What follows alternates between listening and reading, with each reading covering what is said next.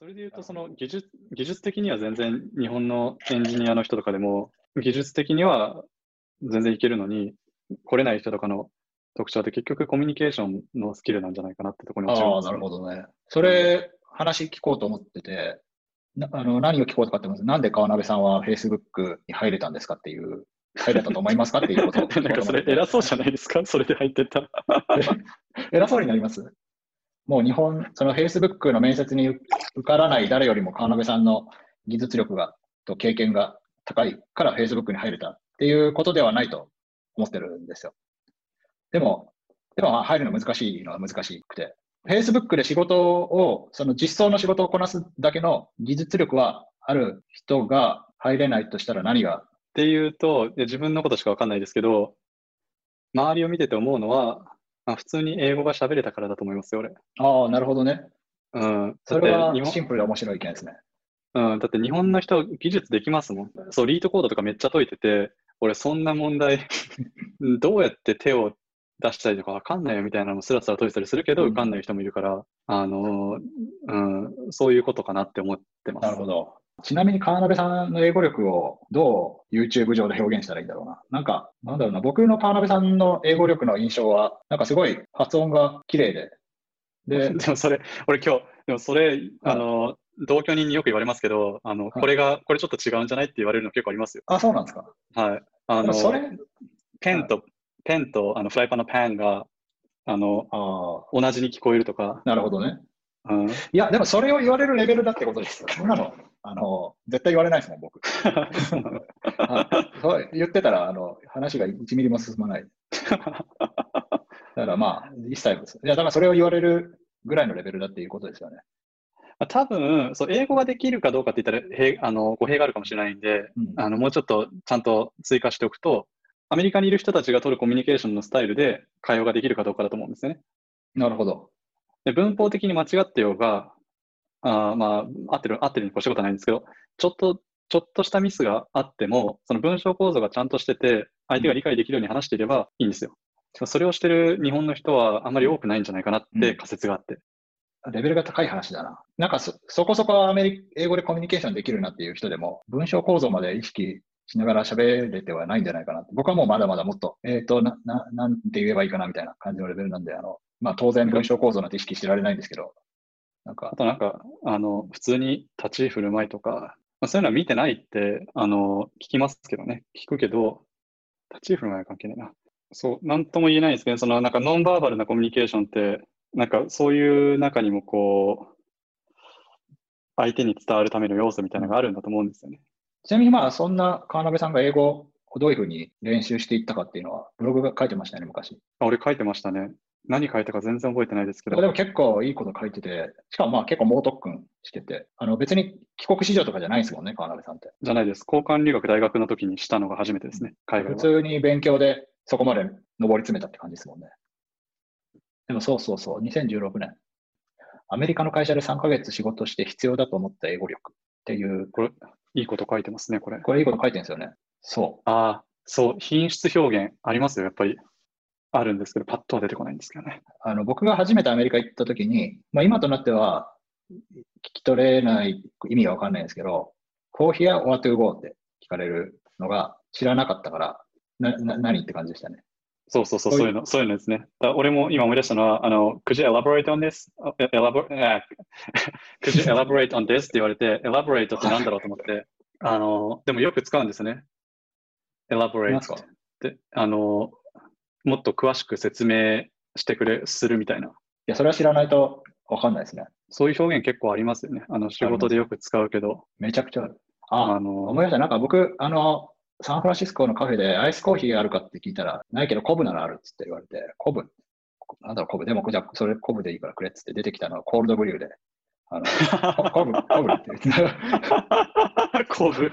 そうそうそうコブには聞こえない。ああ、でもまあ、まあ、アイスコーヒーじゃなくてコールドブリューっていう言い方があるって、なんだろう、まあ、こっちからすると、まあ、日本でいう水出しアイスコーヒーだから、それアイスコーヒーでいいじゃんと思うけど、まあ、それを別別の名前として捉えて言ってくることがあるって、構えておけば、ななんだろう、聞き取れるようになるんですけど、なんな無防備なところに来ると、コブにしか聞こえなかったっていう。あと仕事だと自分から言わなきゃいけないから、例えばミーティングをリードしてて、あのいや、あの、ちゃんと議題の話しようぜみたいなのをパッてこう言えなきゃいけないけど、うん言ったことないと出てこないから、そういうのは覚えなきゃいけないですね。確かに。うん、だんだん、そう、自分のよく言うフレーズが固定化してきたりする。あ、俺、これよく言うんだな、みたいな。ちょっと忘れたけど。あのでも自分の性格が、その覚えるフレーズに出てくるな、みたいな。そう、俺よく言うのは just to clarify とか just, just so you know とあか、はいはいはい。あとあるある just, to, just to give a heads up とか、そういうちょっと、ちょっと予防線を張る系の言葉はなんか、引き出しが増えていきますね。そう、堤さん、堤さんがアメリカで働くまでの軌跡は結構、あれは再現性があるんですかね？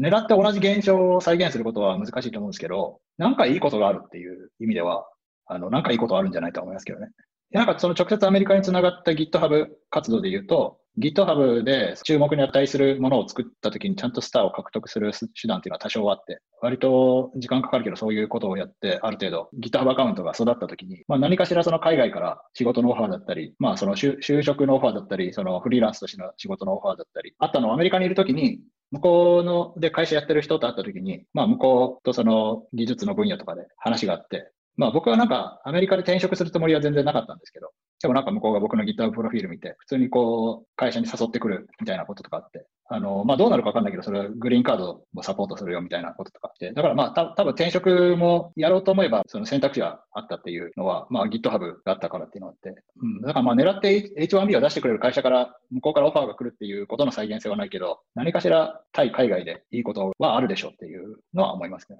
そう、僕も結構思ってて、同じようなパスにはならないかもしれないけど、似たような、こう、似たようなことをやってると意外うとんつながっていくよねっていうのは思いますね。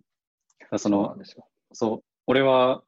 グノシーの時に発表を始めたりしたし、うん。あと、あの本を出すってのも、うんなんだ、最初、自分が qualify してるっていうのを示すのにはすごい、あの役に、アメリカでその自分が qualify してるっていうのを示すのに役に立ったし、うん。うん、その発信活動を続けるっていうのは、プラスにはなりましたね。うんちなみに一個聞こうと思ってたのが、発信活動最近やってないけど、もうやらないんですか？それ、あの、そう思ってたんですよね。うん。どう、どうしてどう思ってたんですか？堤さん、いや、どう思ってたかで言うと、はい。やろうと思ってた？あのやらないとなと思ってやらないとなと思ってた。うん。なぜやらなくなったか。もう一個の質問と絡んでるか絡んでないか分かんないですけど、あの、もう一個考えてた質問が、その転職とかは今後あり得るかとか、まあ、あの、ある意味、Facebook でソフトウェアエンジニアで働くってソフトウェアエンジニアのキャリアの極みだと思ってて、ここからあの、キャリアアップっていうよりかは、その、求めるものをずらすぐらいしか、その、キャリアチェンジってあんまりないかなと思ってて、まあ、その、まあ、やりたい技術分野が違うから変えるとか、このプロダクトをやりたいから変わるとか、まあ自分の会社をやるとか、なんか、うん、まあ、給料と働く環境を追い求めた先はもう極めてしまった感じだから、だから、で、まあそういうふうにある程度そのキャリアの極みに到達した今にな、今にその発信活動の意味がないのからやってないのかもしれないし、どうなんだろうなと思って、その辺を前提条件、前提条件として、あの、キャリアの極みには全然来てないですよ。あの、あ、そうなんですね。はい、あの、ブラインド、あれ？ブラインドかな？っていうウェブサイトがあって、ブブラインドって、あの、BLIND っていうウェブサイトがあって、そこに、そこはどんなウェブサイトかっていうと、あの、ファングで働くようなエンジニアたちとか、あの、このベイエリアとかテックの世界で働いてる人たちが自分たちの情報とかを匿名でシェアするみたいな場所なんですよ。で、そういうとこ見てると、エンジニアリングのレベルがもっと上の人たちがやっぱいて、で、彼らは大きなインパクトを与えてるし、その分の報酬ももらってるんですよ、やっぱり。なるほど。そういう意味で言うと、あの、あくまでスタートラインに立ったぐらいの感じなんですね、キャリア的にはね。なるほど、そうなんですね。そう。っていう前提があって、ただ、なんで発信をしなくなってしまったかで言うと、あのーなんででしょうね。ちょっと一瞬考えますね。うん考えながら話そうかな。あの、ああでもない、こうでもないを話しながらやってもいいですよ。あー、なんなんだろう。いや、なんいやそれ悩悩んでたんですよ、この間。なんで発信しなくなったんだろうなと思ってうん。逆になんで発信してます？堤さん。あ僕は、僕はでもあの発信の目的はつどつど変わってますよ。うん子供が生まれる前までは発信して、そこから面白い仕事が来るっていうのが発信の目的だったんですけど、なんか子供が生まれてからは、面白い仕事が来ても、その可処分時間が減って、仕事が来ても結局受けれないし、なんかそういう意味で発信してもあんま意味ないなっていう感じがあって。まあだからなんか、ちょっとそういう面では一時期発信のする意味は失ったんですけど、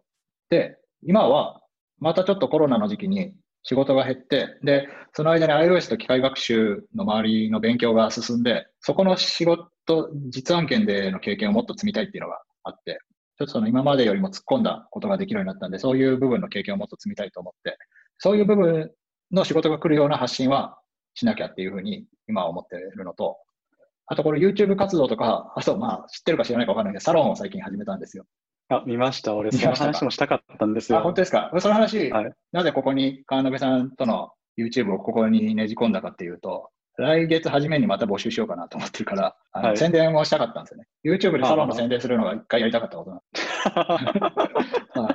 そうそうそう。で、まあ、それがどういう、僕の中で何に位置づけられてるかっていうと、あのいくつかあるんですけど、まず一つは、あの、なんだろう、まあ、技術だけ売るよりも、なんか、もうちょっとこの、あの、なんだろうな、なんか技術だけ売ってると、売り物にならない僕の人間活動が出てくるわけなんですね。えっと、例えばまあ、川辺さんと人生の話をして、うん、なんか考えが深まったなと思っても、それ自体はなんかビジネスにならなくて、なんかこう、でも一方で世の中にはその自分の人生そのものを全部こう、人生活動そのものをビジネスのサイクルに埋め込むことに成功している人たちがいて、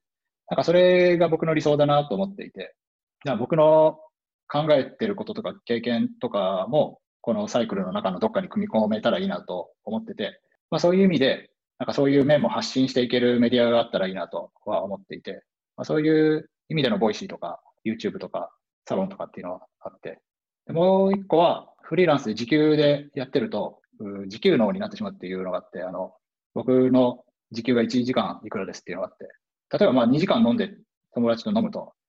まあ飲み代とかじゃなくて、その僕の時給がそこに入ってくるって考えちゃって、まあこの飲みは何万円のコストだなみたいに考えちゃうんですよ。でまあ、ベビー、まあだとベビーシッター代もそこにかかってくる、まあなんかそんな風にこう、あの、なんだろう、時間に対してすごいケチになってきている自分がいて、もうちょっとなんか楽しいことを楽しく過ごせるようになりたいという意味では、なんかその完全な時給モデルから脱却したいっていうのがあって、まあお客さんから仕事をもらって、まあその仕事が面白くて、それを対価をもらうっていうのは全然いいから、そういう仕事も全然やっていくんですけど、まあ、100%それだと、もうなんか全部時間をお金に換算して考えちゃうから、なんかそこから脱却したモデル、投資した時間に比例しないビジネスモデルのビジネスも持ちたいなっていうのがあるのとか、いや、いろいろある。いろいろ出てくる。あの、面白い人と繋がれるのがなんか自分の人生の喜びだとすると、なんかもうちょっとその技術じゃない部分も、まあ面白い部分があるかどうかわかんないけど、あるとしたらそれをパッと引き出して出せるようになった方が、こう、面白い人と面白い話ができる確率が増えるから、まあそういう意味でも技術以外の話をして発信する場っていうのはあった方がいいの、いいんだろうなとか。クローズな、クローズな場所でってことですね。ああ、オープンでもいい。オープンでもいいけど、クローズドな方が練習はしやすいですけどね。サロン始めるって聞いたときに、またこうこの人は、人があえてやらなそうなことをあえてやりに行ってるわと思って。いや、いい意味、もちろんいい意味で、あの、そのサロンを始めるって聞いたときに、思い出したのが、あの、ハッカソン、WWDC の後にハッカソンに出たの覚えてます？覚えてますよ。ウォッチ OS のやつですね。はい、ウォッチ OS のやつで。で、あの時、あの、多くの人たちは多分、確かチーム組んでやってたと思うんですよね。うん、堤さんは、あの、ハッカーさんのテーマ、まあ、ウォッチ、ウォッチ OS だ、ウォッチ OS? あの、アプローチだったし、うん、あの、もう一人でやるって言って、あの、アップルウォッチのサンプラーを一人で作り始めたんですよね。うん、で、それを見て、なんて、あの、なんだろう、こう、皮が厚いじゃないけど、なんて言うんですかね、あの、面の皮が厚いやつ。ななんて言うんだろう、この、こう、自分がやりたいと思ったことを実現することにフォーカスしてるんだなと思ったんですよ。うん。だサロンって聞くとうさんくさいなって思うけど、多分その裏にはやりたいことがあったんだろうなと思って、それが気になったんですはい。いや、ありますよ。あの、うん、サロンに関して言うと、まあ、うさんくさいイメージもあるし、僕なんかそもそもあの、人を集めて、その人たちが楽しくなるように、コミュニティを運営していくっていうような方向性には全くモチベーションを感じないので、自分がサロンをやるイメージは全くなかったんですけど、でも、一つきっかけとしてあったのは、相談に乗るだけっていうのは、僕はなんか結構、全然好きなんですよね。その相談に乗るとか、質問されてそれに答えるとかっていうのは全然よくて、もっとそれはやってくれって感じで。でも、ただそれを1対1でやってると時間が足りないから、そういう人が多いんだったら、それはコミュニティではないかもしれないけど、なんかそういう人たちを、なんだろう、まあ集めてサブスクでそういうサービスにするのはありかもなと思って、アンケート取ってみたら意外と需要ありそうだったんで、やってみたと。でやってみると、いろいろまた当初は考えてなかったいい面もいろいろ見えるようになって、今一つこれはいいなと思ってるのは、あの、サロンの中に times、times なんとかってチャンネル作る文化知ってます？全然知らないです。分、分報、分報、なんていうか、分、1分ごとの、日報じゃなくて分、分報みたいな文化があって、その、自分のチャンネルを1個作って、で、そこにあの、今やってることとかをこう、なんだろう、なんか垂れ流していくような感じで、クローズドなツイッター、だからまあ仕事のことも書けるみたいな感じなんですけど、でまあ、それが流行ったのも結構何年も前なんですけど、でも僕はフリーランスでやってて、そのお客さんのところに堤さんもよかったら自分のタイムズチャンネル作っていいですよみたいな言われたけど、なんかいろんなお客さんとかでやってるから、結局そういうのばらけちゃう前提だとあんまり書く意味がわかんなくて、ちゃんとそういうのやったことないんですけど、でも今は割となんか自分のサロンだから、そこになんか自分のやってることをバーっと書いていくっていうのは結構心地よくて。で、なんかあの、ツイッターには書けないけど、ここになら書けるみたいなことは結構あるなと思って。クローズドな場所、発信場所という意味では定期購読マガジンもあるんですけど、あれはでもなんか更新すると、そのマガジン定期購読者に通知でメールが飛んでいって、そのメールはこっちが削除しても残っちゃうとか、あの、なんか、なんやかんやちょっとやっぱ書くハードルは、あとまあ一、一行とかはちょっと書きにくいなみたいなとか、ハードルは感じるんですけど、なんかその times はこう、つらつらと思ったことを書けて、あなんか、こういう発信、小さい発信する場所欲しかったな、みたいな、うん、っていうのが一個良かったり、あと、なんだろう、今日夜黙々会する人いませんかみたいな。まあ、黙々会する理由は、あの、コミュニケーションというよりも、時間を決めて、どうせダラダラしてしまう時間帯があって、夜子供が寝た後なんですけど、その時間帯を強制的に作業時間にするっていうので、それもなんかすごいあ、の、いいですよね。ベルリンの時によくやってた。そうなんですよ。でなんかあの、最近は休日とか平日昼間とか、そういう時間は自分一人でも集中できるようになったんですけど、まあ、夜もう仕事終わってこ家帰って子供寝かしつけて、その後もうなんか疲れて、あの寝転んで、で、Kindle 読みながら寝落ちするっていうパターンしかなかったんですけど、でも、まあ普通に1時間2時間あるんで、この時間使ったら結構いろいろ進むよなっていうのは前から思ってて。でもまあ、眠いかもしれないし、その日やるかもしれないんで、その日当日急に今日やろうと思思い立って支える人っていなかったんで、それを今サロンでやりませんかとか言ったりとか、あとやれるなと思ってるのは、ブログの公開前にちょっと誰か見てもらうとか、感想もらうとか、なんかそういうのとかもできるから、いろいろできるなと思って、うんまあこれは僕目線で、サロンメンバー特典目線ではないですけど、大事、大事ですよね。あの、やる側にもメリットないと。なんかそういう意味で言うと、その、サロンとか、あの、アワリーでもらってるお給料のものと違って、まあ、ブログとかもそうだと思いますけど、うんあの、クリエイティブな要素が強いじゃないですか。うんコミュニティを作って、こんなことやってみて、黙々やってみてみたいな。なんか、そういうものを僕は最近ちょっと欲してるんですよね。ああ、なるほど。やっぱり発信を、発信をしてこなかったのか、できなかったのか、まあ、できなかったっていうのも強いと思うんですけど、うんあの、特にサンフランシスコに引っ越してきてから、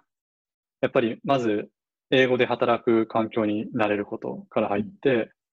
で、Facebook 入ってから大きい会社で人がたくさんいる中でこう、うまくパフォーマンスを出していくってことにフォーカスしてたから、なかなか発信ができなかったっていう方が正しい気がするんですね。うん。ただそうすると、こう、もっとクリエイティブなことしたいなってやっぱ思ってきちゃうんですね。だからそういう場として面白そうですよね。でなんで、堤さんが ML やってるけど、なんかその ML やろうと思った背景とかも知れるし、そういう小さいコミュニティだと。うん。なんかそういうところに本当の、なんだろう、人々の struggle とか、あの、面白さ、あのうん、困難とか面白さとかあると思うから、うんそういうのが見れるのはいいですよね。そうですね。あの、葛藤とかも、そこのタイムズに書いていってますからね。なんか、あの、これどうしようかなみたいな。俺、それ、それ見たいな。まあでも募集してないからね、今。いや、ぜひ、あの、違うんですよ。いや、それで、まだまだ迷ってるんですけど、募集は、追加募集をしようと思ってて、あそうそう、あの、YouTube 的に言うと概要欄にあのリンク貼っとくんで、興味のある人は入ってくださいっていうので。で、そうそう、追加募集はしします。それは6月からになると思うんですけど、いくらだったら入ります？今500円なんですけど。え、値上げするんですか？やっぱり第2、第2期の人は。うん。だってずっと500円だと、いくら入っても、あの、全然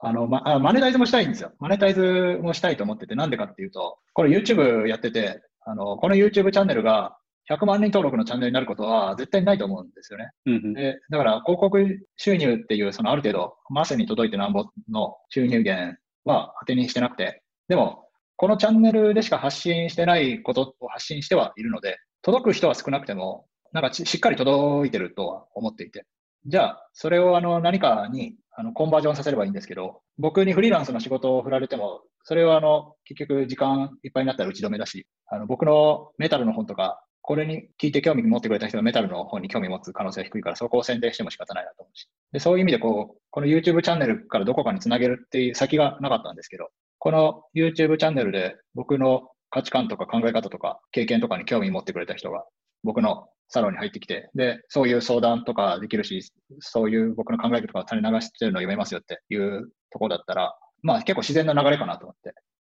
だから、それ、この YouTube をやるモチベーションにもなって、そういう意味でなんか、ちゃんとマネタイズすることで、さらにこの YouTube をやる価値も高まるんで、あれ、この話ってなんか、マネタイズしたいっていうことはなんか、正当化してるだけになりますかね？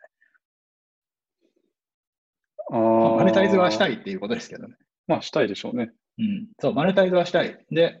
順番としては YouTube からサロンがあれば、YouTube からこういけるじゃんと思って。でも、まあ、そこで行ったときに、あまあ、500円よりはもうちょっと入ってくれた方がいいなというふうには思うんですけど、ただまあ、うん、どっちがいいかですね。その、うん、まあ、1000円で入ってくれる人が減る、減っても1000円にするのがいいのか、まあ、500円だと、とりあえず試してみようかなと思う人が2倍入ってくれるのか。でも、なんかその、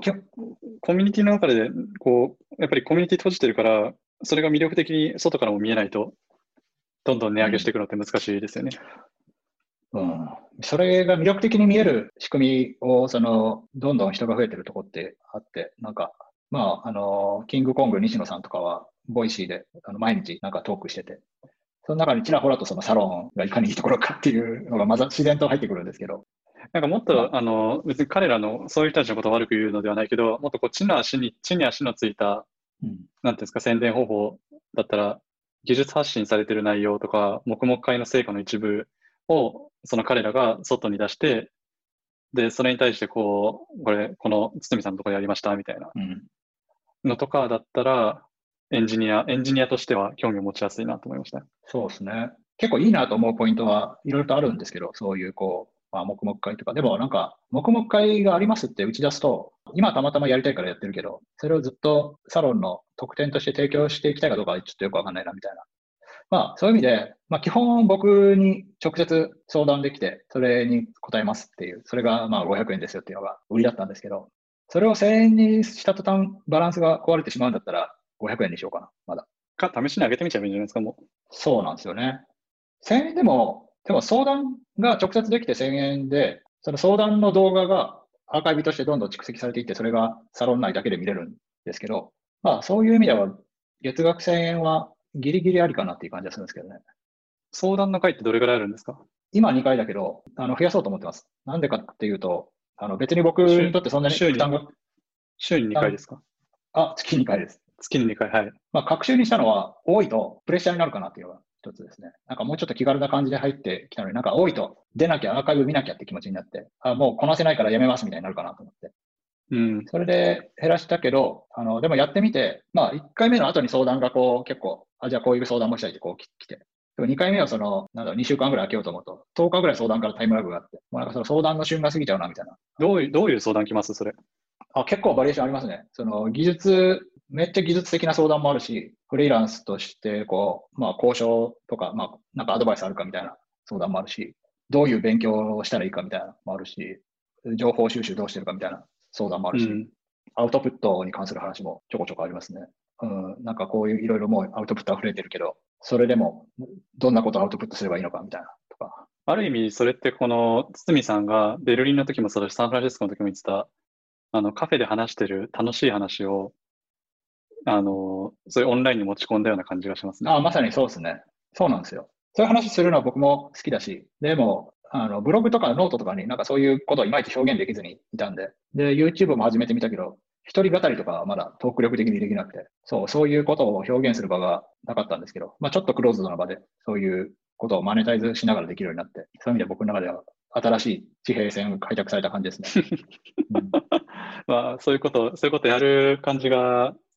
俺はいつもすごいなって思って見てますよ。うん、あの、やり始めないと俺もまた。あの、だって思い返せば、思い返せば、サロン、その、なんだ、でもやるんだったら、ちょっとトライアスロンに関係することがやりたいんですよ、俺。ああ、面白いですね。うん、はい。あの、トライアスロン系の情報を発信してる人って、あの、なんだっけ、あの人。あの、安田安田大サーカスの団長ぐらいなんで。ああ、面白いな。じゃあ、エンジニア目線からね。それを。そう、エンジニア普通の、普通の人がトライアスロンするっていう。確かそう、あまああると思うんですよね、それ。YouTuber じゃなくても、そのトライアスロンなんてニッチなんで、トライアスロンの世界で発信してる人、発信してるってだけでやっぱりそのプロのアスリートに会えたりとか、に。うんあ、と、なんかのスポンサーがつくとか、あの、もちろんそこ、そこまでの努力はありますけど、っていうのを見てると、こう、素人目線からの参加ってあると思うんですよね。どういう切り口でこう発信していくイメージなんですか？え、トライアスロンやるならですか？発信トライアスロンでアウトプット。あれこれ今アウトプットの文脈ですよね。あアウトプットの文脈です。そうです、そうはいです。アウトプットの文脈で言ったら、結構、あのただ走ったり、ただ泳いだりするだけじゃないんですよね。やっぱり。あの、速くなるための要素って何個かあって、で、それをそれぞれどのように鍛えていくかとか、うんあと、トレーニングだけじゃなくて、 nutrition とかも、えーレース中にどういう栄養素を取るかとかっていうのも strategy だし、あの、あとはここら辺で言ったら、トレイルランが結構できるんで、そういうところのコースの話とかも楽しいし、なるほど。そう、うん、なんか結構 YouTube が向いてそうな感じがしますね。そう、そうなんですよね。そう。ただ俺はビデオ編集を前やってみた、一本撮ってみたんですよ、ビデオ。あ、そうですね。うん。撮ってみて、ビデオ編集という作業がどうも向かないというか、あまり好きない。悩ましいですよね。僕はもうこうやってトークなんで、もう編集はしないっていう、まあ、いらないとこは切るけど、分かりやすくするための努力とかはしないようにしてますね。まあ、それでどんだけ伸びるかって、そんな伸びしろがない気がするんで。そう。だから、ちょっと、そういう悩みもあります。あの、発信してない理由のうちの一つは、あのーこれを発信したい、あ、これも完全にオフダレコードですけど、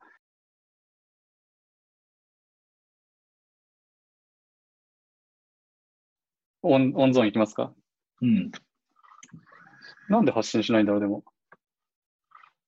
で逆にな、なんで発信を続けられてるのかっていう、うん、発信にメリットを感じてるからですよ。だから、続けられなくなった類の発信もありますよ。勉強会で発表するとか。ああ、え、なんか心理的なハードルとか感じません？あの、前は技術的なブログをいっぱい書いてたのに、今は技術的なブログ書けてないみたいなのから来る、その心理的な。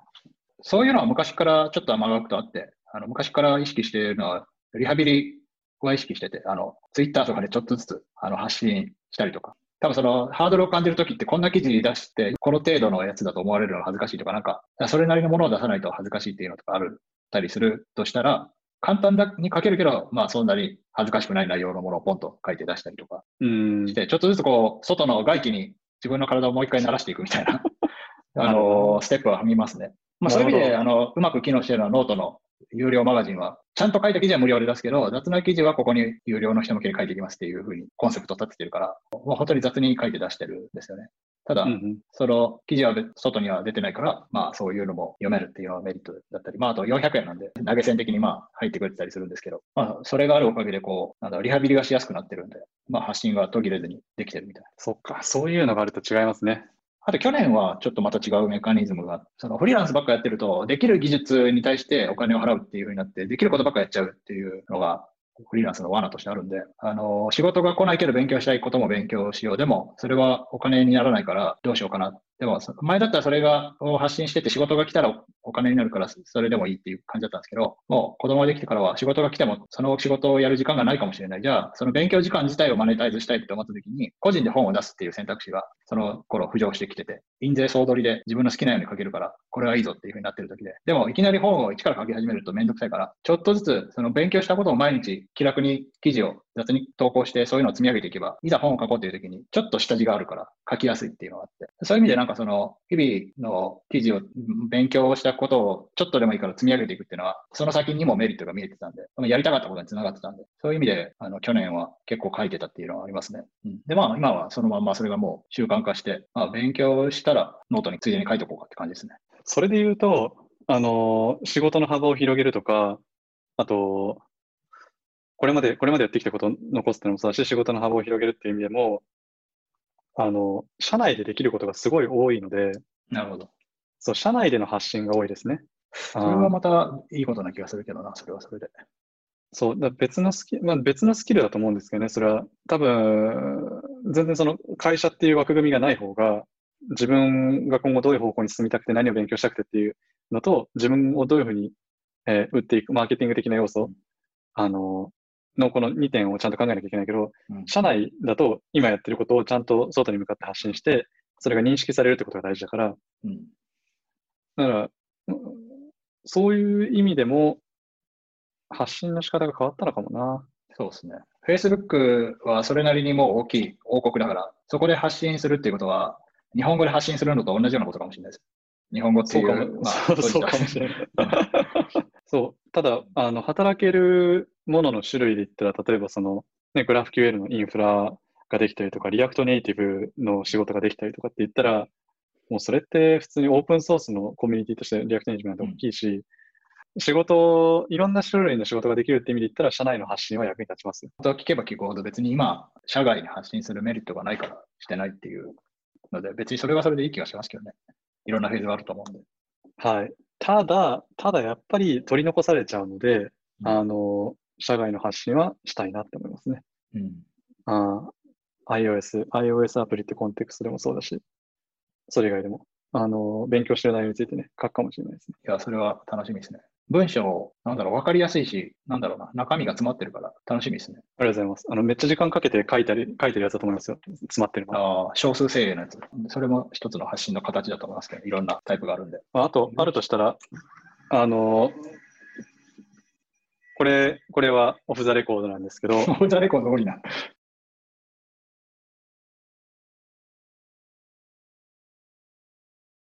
でも一個今、確実にそこが橋があるのは、機械学習の分野はあると思ってて、結構本当にあの、何人か、実際にその、猿の脳にこう電極さしてなんかやってた人が今はディープラーニングやってるとかっていうえーのがあって、結構そこはこう距離が、同じ一人の人がそれを両方やるってことはあるんだなと思って。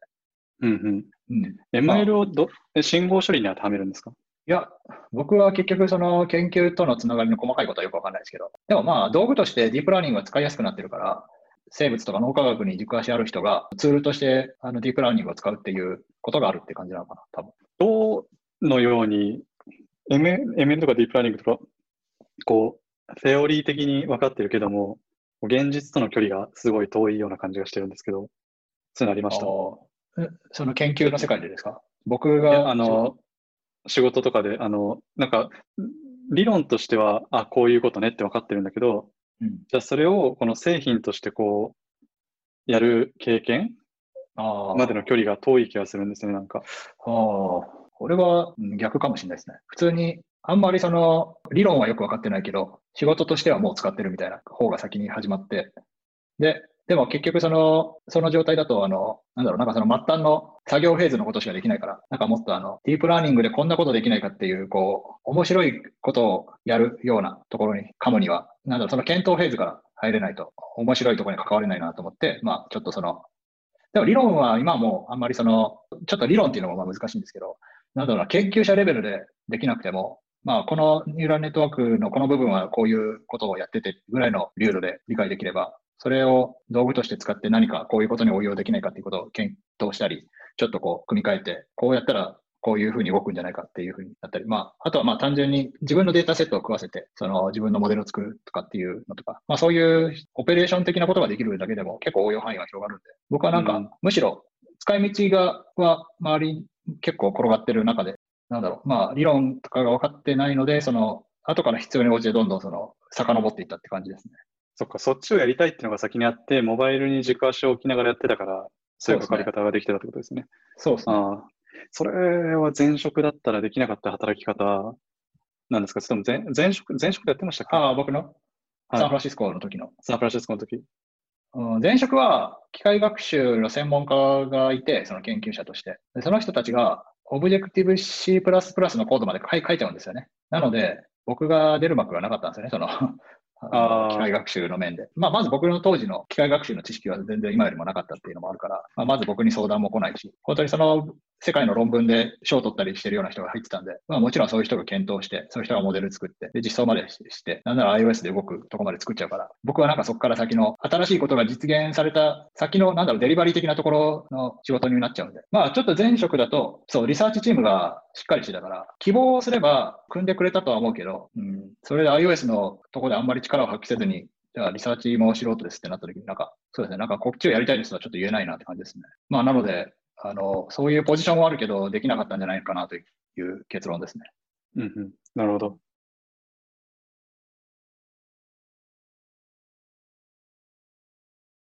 あ、これ、結局ずっと、あの、オフのままですね。オフザレコードコンテンツに面白い話がどんどん積もっていく。そうか。オフザレコードを、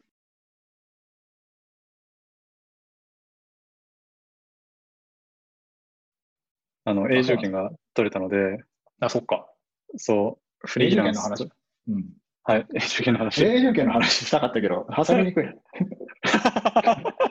永住権な。何の話を最後にしてたか分かんない。うん。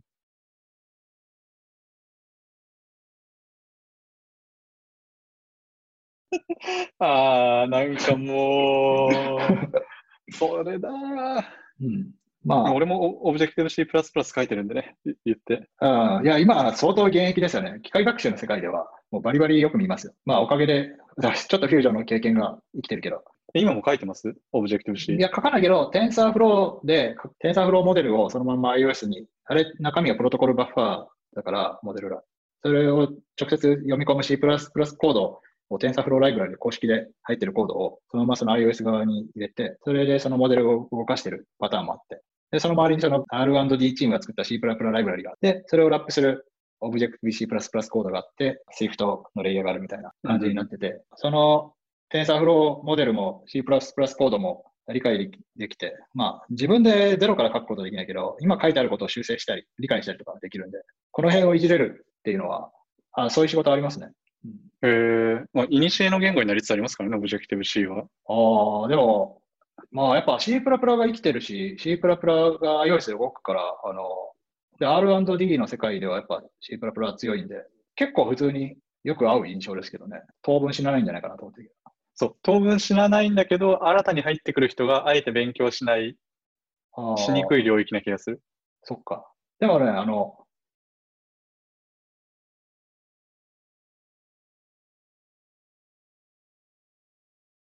アップルはでも最近よ良くなってるみたいですよ。あ、そうなんですか。うん。あのー、Facebook だと3000万から3500万とかで、アップルだと3000万ぐらいで、あの、Facebook の下の方の給料になるんでしょうね。そっか、そんなあるんだ。なんか、H1B のあのリストで昔見たときに、フュージョンとかと同じような、え Google とか Facebook は一段高いんですけど、Apple はなんか割とあんま変わんないレンジだなと思って、最近変わったんです。そう、ここ数年で良くなったみたいですね。そうじゃないと人取れないですもんね。そう。でも異常ですけどね。あのー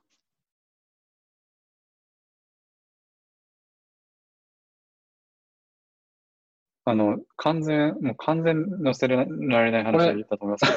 本当にあれですね、あの、使える部分がどん どんだけあるんだろうって感じですね。あのー自己紹介自己紹介と、い、や、使える話は最初にしたんですけどね、あの、面白いところは使えないところに多くあるっていう。そうですね。じゃあ、川辺さん、今日はたくさんいろんな話を聞かせてくれて、ありがとうございました。いえいえ、楽しかったです、こちらこそ。はい。ほとんどの面白い話はカットになりそうですけど。はい。そう、次あ回、の次回、はいあの、取り方を覚えたので、あの、そうですね今度はオフザレコードしないで話せるように話しましょう。ん？サロン内だったらもっと話せるんですか？ああ、いいですよ、サロン内。あの、クローズドな場所だったら大丈夫ですよ。ちょっとじゃあ、それやりましょう、今度。はい。はい。じゃあ、ありがとうございました。はい、ありがとうございます。はーい、ではまた。ちょっと今思ったのは、あの、さ最後にサロンのせ概要欄うんぬん言った方が良かったのかなと思ったけど、まあ、まあ、あんましつこく言わなくてもいいいいかな。サロンの話をしてる部分あったんでね、ちゃんとね、確か。そうそう、うまく切り出して、そこを残せる。切り出すの大変そうだけどな。はい、では、ではまた。